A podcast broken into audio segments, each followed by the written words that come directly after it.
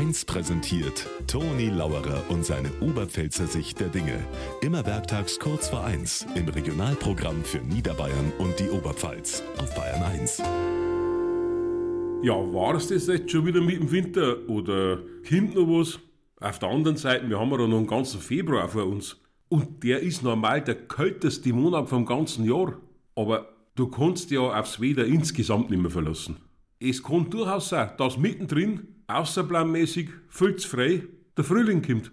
Es sei denn, er kommt mit der Bahn. Dann kommt er später oder gar nicht.